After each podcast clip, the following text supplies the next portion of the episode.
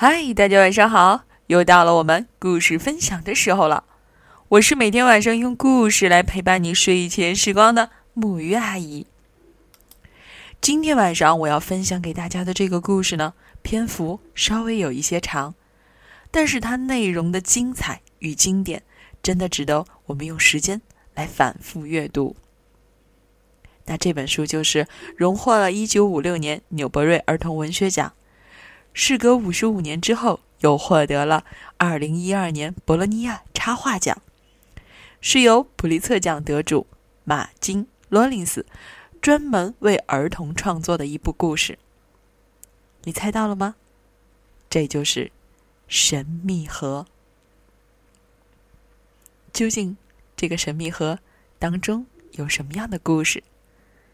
让我们一起来仔细的听听吧。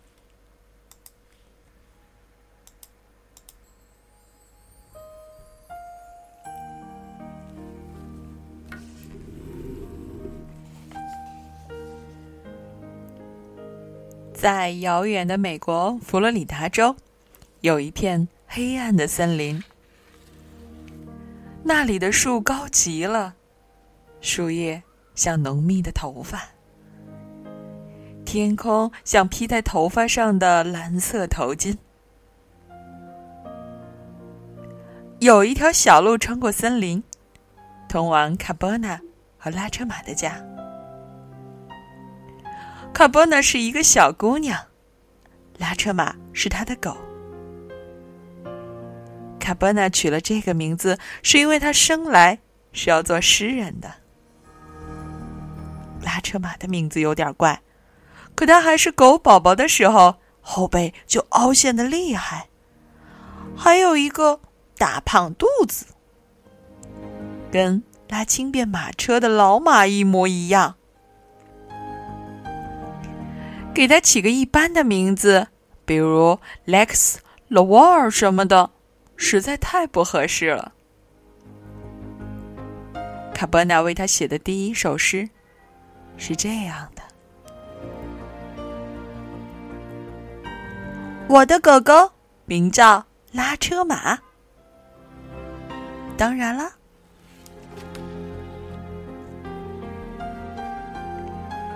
一天清晨，卡波纳早早的就被叫醒了。窗外有两只红色的鸟，你一句我一句的对唱，它们的声音很大，卡波纳在梦里都听到了。他又听了一会儿，觉得一只红鸟唱的是“爱我，爱我，爱我”，另一只红鸟唱的是“是啊”。是啊，是啊。卡波纳看看床旁边，拉车马还睡得香着呢。卡波纳可不想再睡了。亲爱的狗狗，醒醒吧！我有种预感，今天一定会有不寻常的事情发生。拉车马伸了个懒腰。打了个哈欠，还想赖床。它是个懒狗狗，总是没完没了的睡觉，在太阳底下睡，在树荫底下还是睡。他可不希望卡波纳去探险，因为不管卡波纳去哪儿，他都得跟着。看不到卡波纳，他就会伤心。郁闷。卡巴纳洗脸、洗手、刷牙、梳头，因为预感到今天是不寻常的一天，所以他把自己最漂亮的粉色发带扎在了辫子上。然后他把床整理好，出了门。今天的天气好极了。阳光灿烂，树上的橙子像一个个亮闪闪的金球。于是，他吟诗一首：“美好的一天开始啦，该来的赶紧来吧。如果我不爱我的妈妈，还有我的爸爸，我准会离开家，因为这是跑出去玩的绝好日子呀。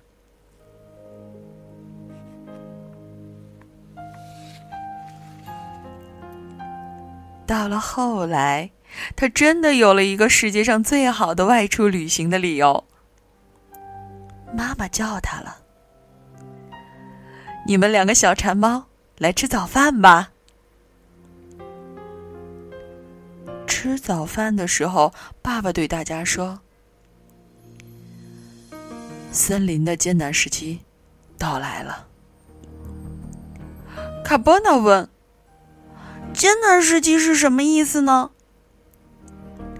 就是说，一切都变得很艰难，特别是对穷人来说，更是这样。卡波纳以为艰难和坚硬是一个意思，于是他摸了摸桌子，又摸了摸拉车马硬硬的后背。嗯，是真的，好像每样东西都比平时硬呢。他又问：“咱们是穷人吗？我可没觉得穷。”爸爸回答：“咱们是穷人。爸爸是个老老实实的渔夫，卖鱼给其他穷人，用挣来的钱养家糊口。可是现在没有鱼了，哪儿也捕不到鱼。”没办法，我只有关掉鱼市了。这样一来，村子里其他人的日子都会很不好过。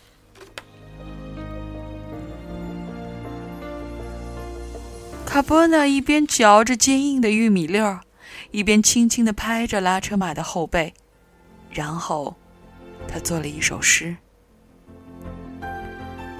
我愿我们有鱼。”那样坚硬时期就会结束，但我丝毫也不担心，因为每个人都是我的蜜朋友。妈妈评价道：“蜜朋友不对哦，让人以为你在说蜜蜂是你的朋友呢。”卡波纳听完笑了，他想了想，把诗改成了这样：每个人的蜜蜂都是我的朋友，每个人的鲜花都是我的鲜花，每个人的欢乐时光都是我的欢乐时光。所有这一切循环往复，没有结终。这次好多了，妈妈称赞着：“真是个有灵气的孩子。”不过你应该说是没有终结。于是卡波纳练习起来：“没有终结，终结，终结，终结。”拉着马应声喊道：“汪，嗡，嗡。”妈妈说。有时候我还真说不准谁最聪明，是你呢，还是你的老伙计拉车马呢？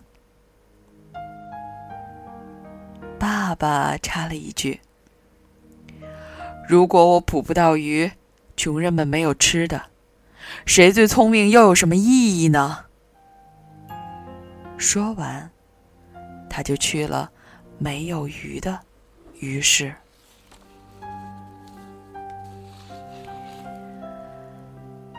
卡波纳走出房门，站在树下思考鱼市的问题。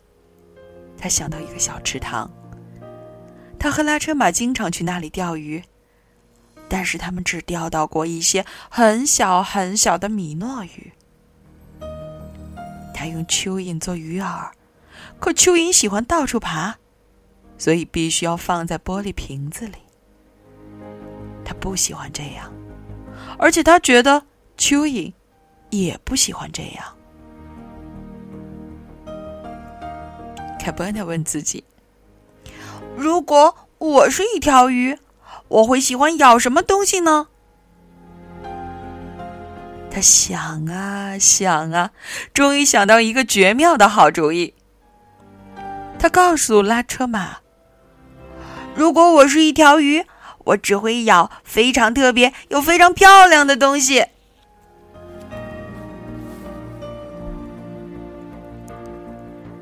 卡波纳想起一次生日派对剩下的漂亮的粉色皱纹纸。亲爱的妈妈，我可以做一些漂亮的粉色纸玫瑰吗？当然可以，我的孩子。妈妈很通情达理，从不问多余的问题。于是，卡波纳用那些粉色的纸做了好几朵大大的玫瑰花。又把花系在了自己的辫子上，然后他就带着拉车马和他的钓竿去找尔波莎妈妈。她是森林里最有智慧的人。尔波莎妈妈正在她的小商店门前坐着呢。她和卡伯纳爸爸一样，也在为艰难时期担心，因为如果没有鱼。一个人没有钱了，其他人也会没钱，那样就没有人光顾他的商店了。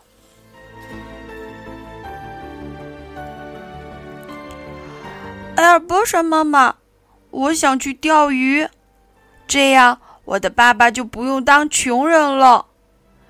我在池塘里钓过鱼，但是鱼都太小了。您是森林里最有智慧的人，您能告诉我哪里可以钓到大鱼吗？要是能钓到大鱼，坚硬时期就可以变成柔软时期了。埃尔波莎妈妈在摇椅里慢慢的摇着。孩子，我从来没告诉过任何人，不过。我这就告诉你，神秘河里有大鱼。天哪，那儿的鱼可多极了，鲶鱼、鲈鱼、泥鱼，还有雀鳝，尤其是鲶鱼。神秘河很远吗？没有人知道它在哪里。那我怎么才能找到它呢？只要跟着你的鼻子走就行了。你看到那条河时，一定会认出它来的。谢谢您，埃尔波莎妈妈。等我捕到大鱼了，我会送些给您的。孩子，你说话呀，像天使一样动人。然而，卡波纳觉得跟着自己的鼻子走这个说法可真傻，这样什么也找不到。他对拉车马说：“我的鼻子永远指着前方，我怎么可能知道在哪里拐弯呢？”虽然这样，卡波纳还是走进了森林。起先，他注意到一只兔子从他面前跳过。他扭头去看那只兔子，这样他的头就转向了右边。他跟着自己的鼻子走了过去。过了一会儿，一只蓝鸟飞到了一棵橡树上。他转头看鸟，鼻子又转向了左边。他跟着自己的鼻子向左边走去。忽然，他听到了一阵鼓鼓的乐声。原来他已经走到了森林的尽头，在他的面前是一条河，一条他从来没有见过的河。卡波纳找到神秘河了，河太美了，他不由自主的在一棵柏树的树根上坐了下来，欣赏起周围的景色。卡波纳问柏树。我能坐在你的腿上欣赏神秘河吗？柏树抖了抖针状的绿叶子，发出了哗啦哗啦的声音。卡波纳认为，这是柏树同意了。神秘河唱着歌流淌着，这时，卡波纳看到了鱼，它们蹦着跳着，欢快的舞蹈。鱼实在太多了，在水里啊挤来挤去。卡波纳对鱼说：“如果我抓走几条，帮助森林渡过难关，你们愿意吗？”鱼儿们没有回答，于是卡波纳认为自己得到了默许。这时，他看到一条红色的小船拴在岸边，船上钉着一块告示牌，上面写着：“用完之后，请把我拴好，我很担心自己会迷路。”卡波纳拿着钓竿上了红色的小船，粉色的紫玫瑰。系在他的辫子上，拉车马也跟着他上去了。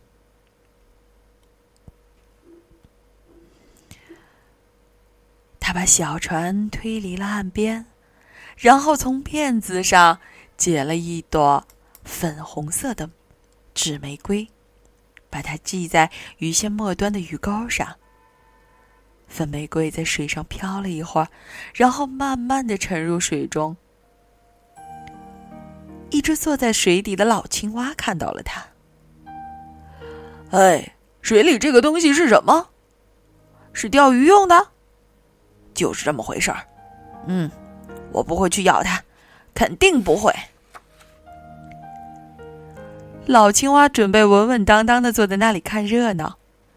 他的眼睛还没来得及眨一下，就看见一条巨大的鲶鱼张开嘴巴去吞那朵粉色的纸玫瑰，然后被卡巴纳的鱼线拖出了水面。老青蛙咕哝着：“我早就知道是这样，没有比鱼更傻的动物了。”卡波纳坐在小红船里，一条接一条的钓着鱼。拉车马在旁边一兴奋的看着。而波什妈妈说的一点儿也不错，鲶鱼比别的鱼都多，这让卡波纳很高兴。原因有两个：一是森林里的居民特别爱吃鲶鱼，爸爸可以卖个好价钱；二是鲶鱼很不友好。总是用头上的刺儿到处乱扎。卡波纳觉得，随意扎别人的鱼就应该被抓走。过了一会儿，小红船上的鱼已经很多了，再多一点，卡波纳就没法带回家了。他把小船推到岸边，认真仔细的把它拴在一棵柏树的树干上。他把鱼搬下船，拉车马也帮着搬。他一次只能搬一条，不过尽心尽力，毫不懈怠。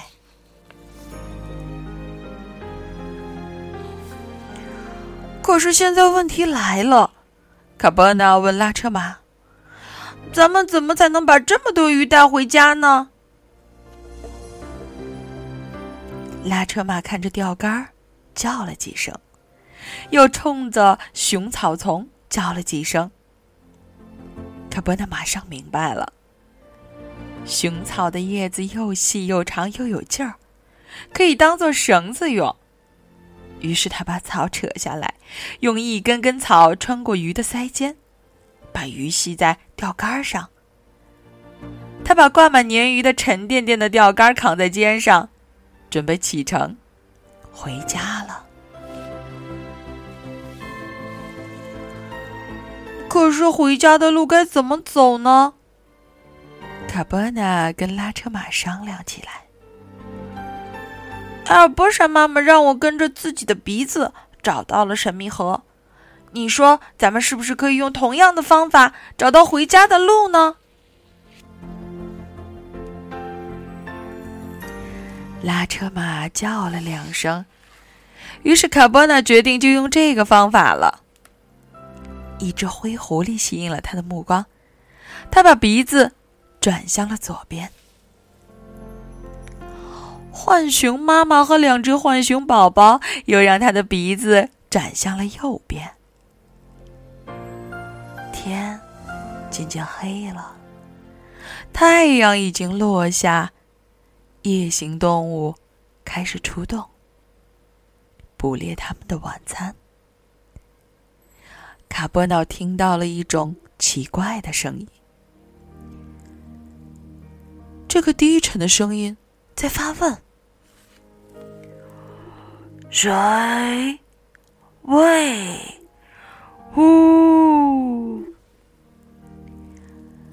卡波诺不知道声音是从哪来的，但他勇敢的回答：“我是卡波诺，你是谁？”那个声音回答：“呼，哦，是猫头鹰啊！”他看到那只猫头鹰站在一棵枯树的顶上，它个头非常大，面露凶光。卡巴纳觉得它可能是出来寻找猎物的。他的眼睛啊，先是转了一下，盯住了卡巴纳的鱼，然后又转了一下，盯住了拉车马。毫无疑问，他饿极了。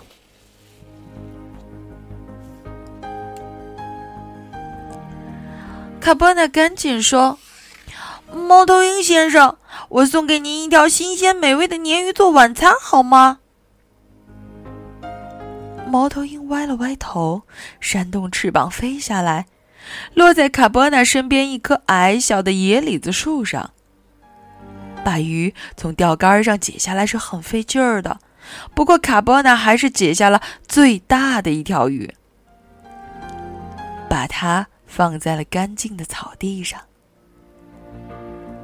猫头鹰猛扑下来，马上吃起了鱼，连一声谢谢也没说。不过卡波纳还是说了声：“不用谢。”森林里黑极了，他看不到自己的鼻子，当然也不可能跟着鼻子走了。我一点都不怕，他大声说。他这么说呀，是为了安慰拉车马，其实他心里害怕极了。忽然，卡波纳看到前面有一个巨大的黑影。黑影动了一下，拉车马狂叫起来。黑影是一头大黑熊。卡波纳的心砰砰砰的乱跳，拉车马躲到了鲶鱼的后面。卡波纳心想，熊可能也饿了。熊先生，你想来一条新鲜美味的鲶鱼做晚餐吗？他问：“大黑熊抽了抽鼻子，好像需要一块手绢擦鼻子似的。他向卡波纳靠近了一些。卡波纳没有时间挑选最大的鱼了，他以最快的速度拽下两条鱼，放在草地上。他没有撒腿逃跑，但还是快步走开了，想着熊也许会谢他。”他头回也没回的说了一句：“呃，真的别客气。”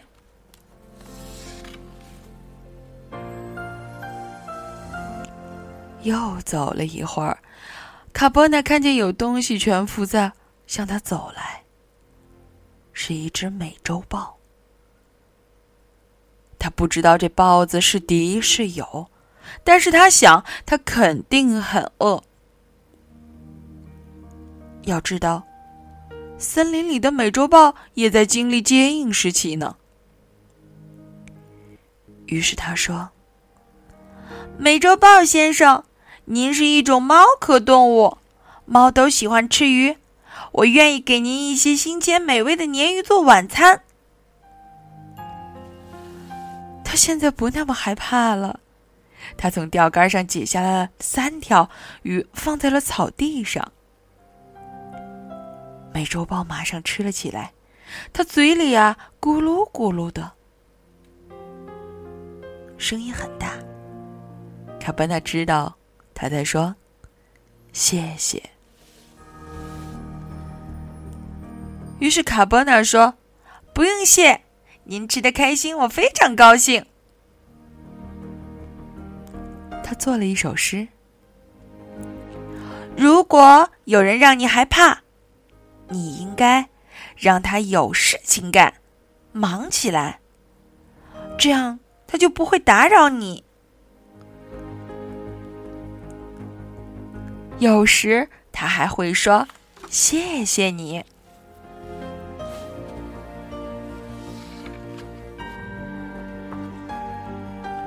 卡波纳和拉车马继续向前走。这时，一轮明月升起来了，森林里亮得像白天一样。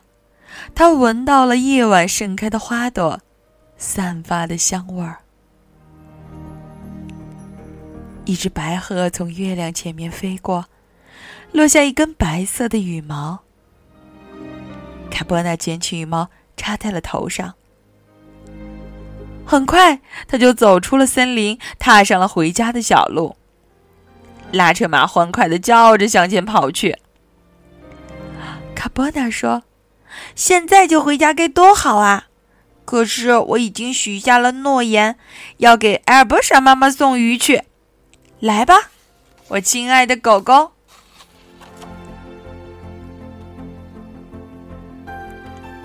埃尔波莎妈妈正准备关掉商店里的门，这时，她听见了敲门声。这么晚了，是谁呀？他问。我是卡波莎，给您送鱼来了。埃尔波莎妈妈看到鱼的时候，眼睛睁得像茶碟那么大。孩子。你在哪儿捕到这些鲶鱼的呀？您难道猜不出来，在神秘河里就是您让我去的呀？哦，我的山楂嘞！哦，我的沼泽风哦！你想要多少鱼呢，埃尔伯莎妈妈？卡波纳问道。哦，我的红牙树啊，给我一条就够了，孩子。一条肥美的鲶鱼。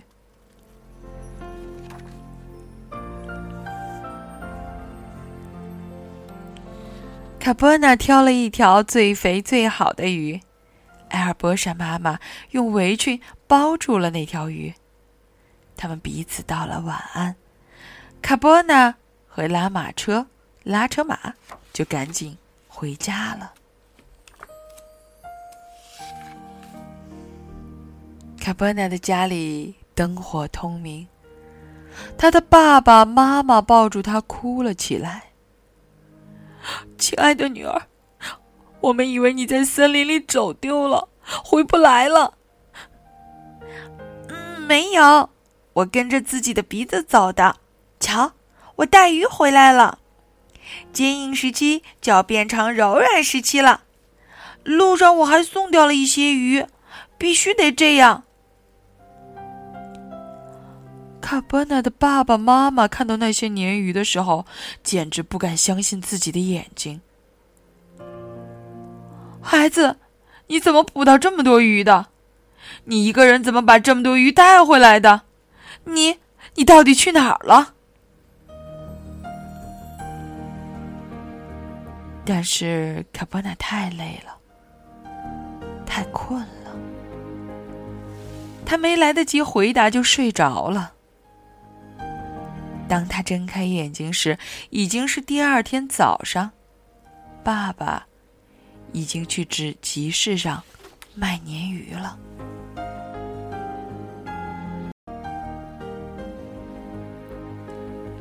一位很久没有吃过东西的先生第一个买了鱼。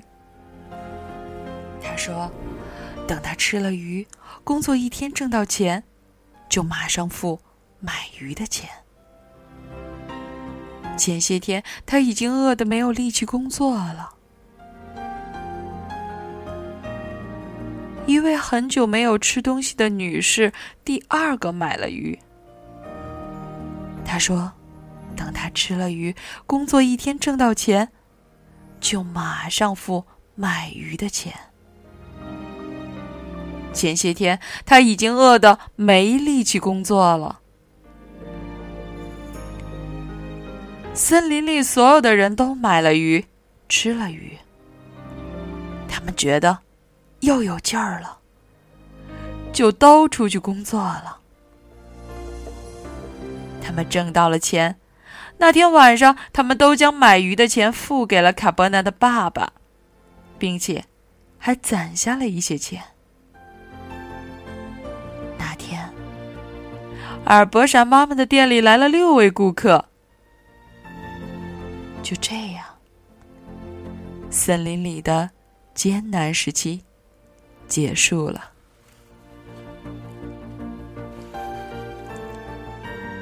一天，卡伯纳和拉车马又去寻找神秘河，他们找了整整一天。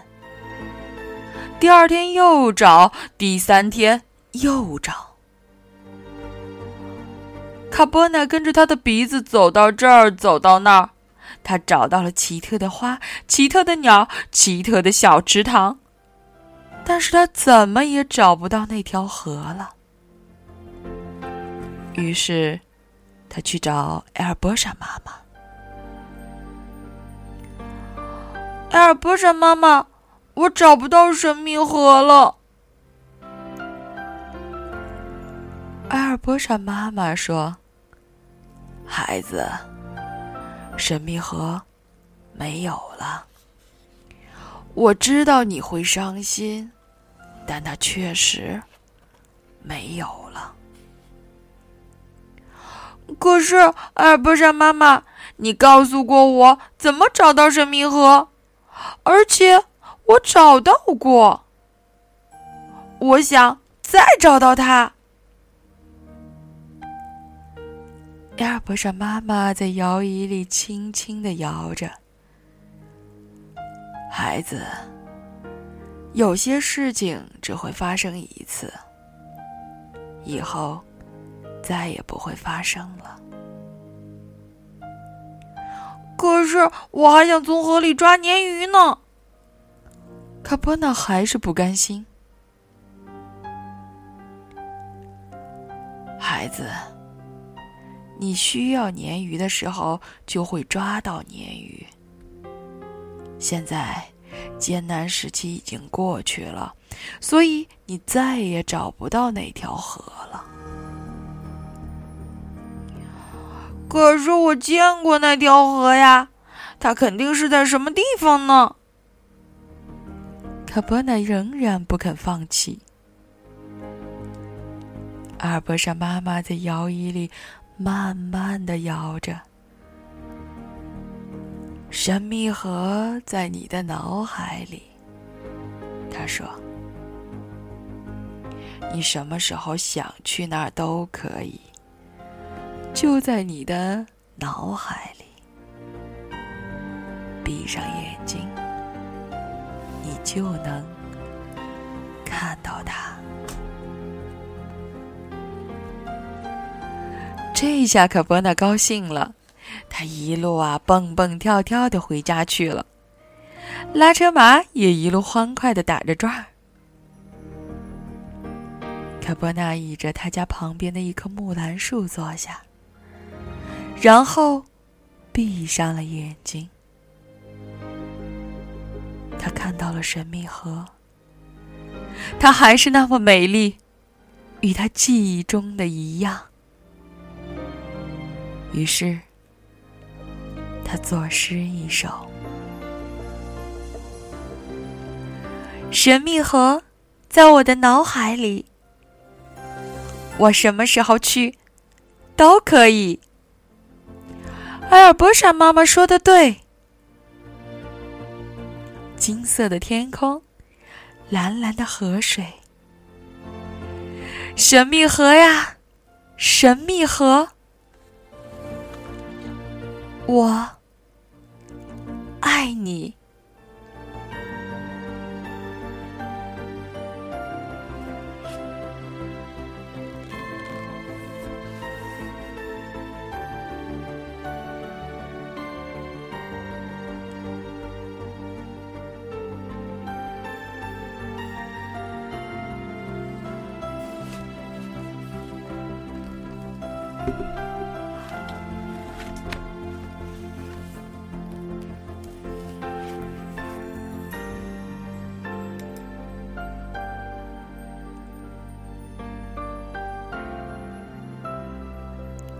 好啦，今天的故事就到这儿了。我非常喜欢这样一段推荐他的话：这不是一本普通的天降奇迹的故事，它自在、和谐、耐读，仿佛微笑一般，令我们心生温暖。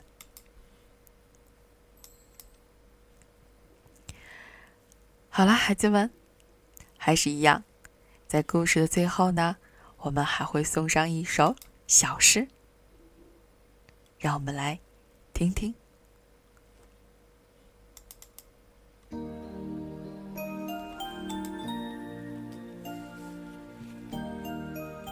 一枚书签，一本书是一面海。一双眼睛是一条小船，一枚书签是一叶风帆，升起，远航在辽阔的海面，落下，栖息在宁静的港湾。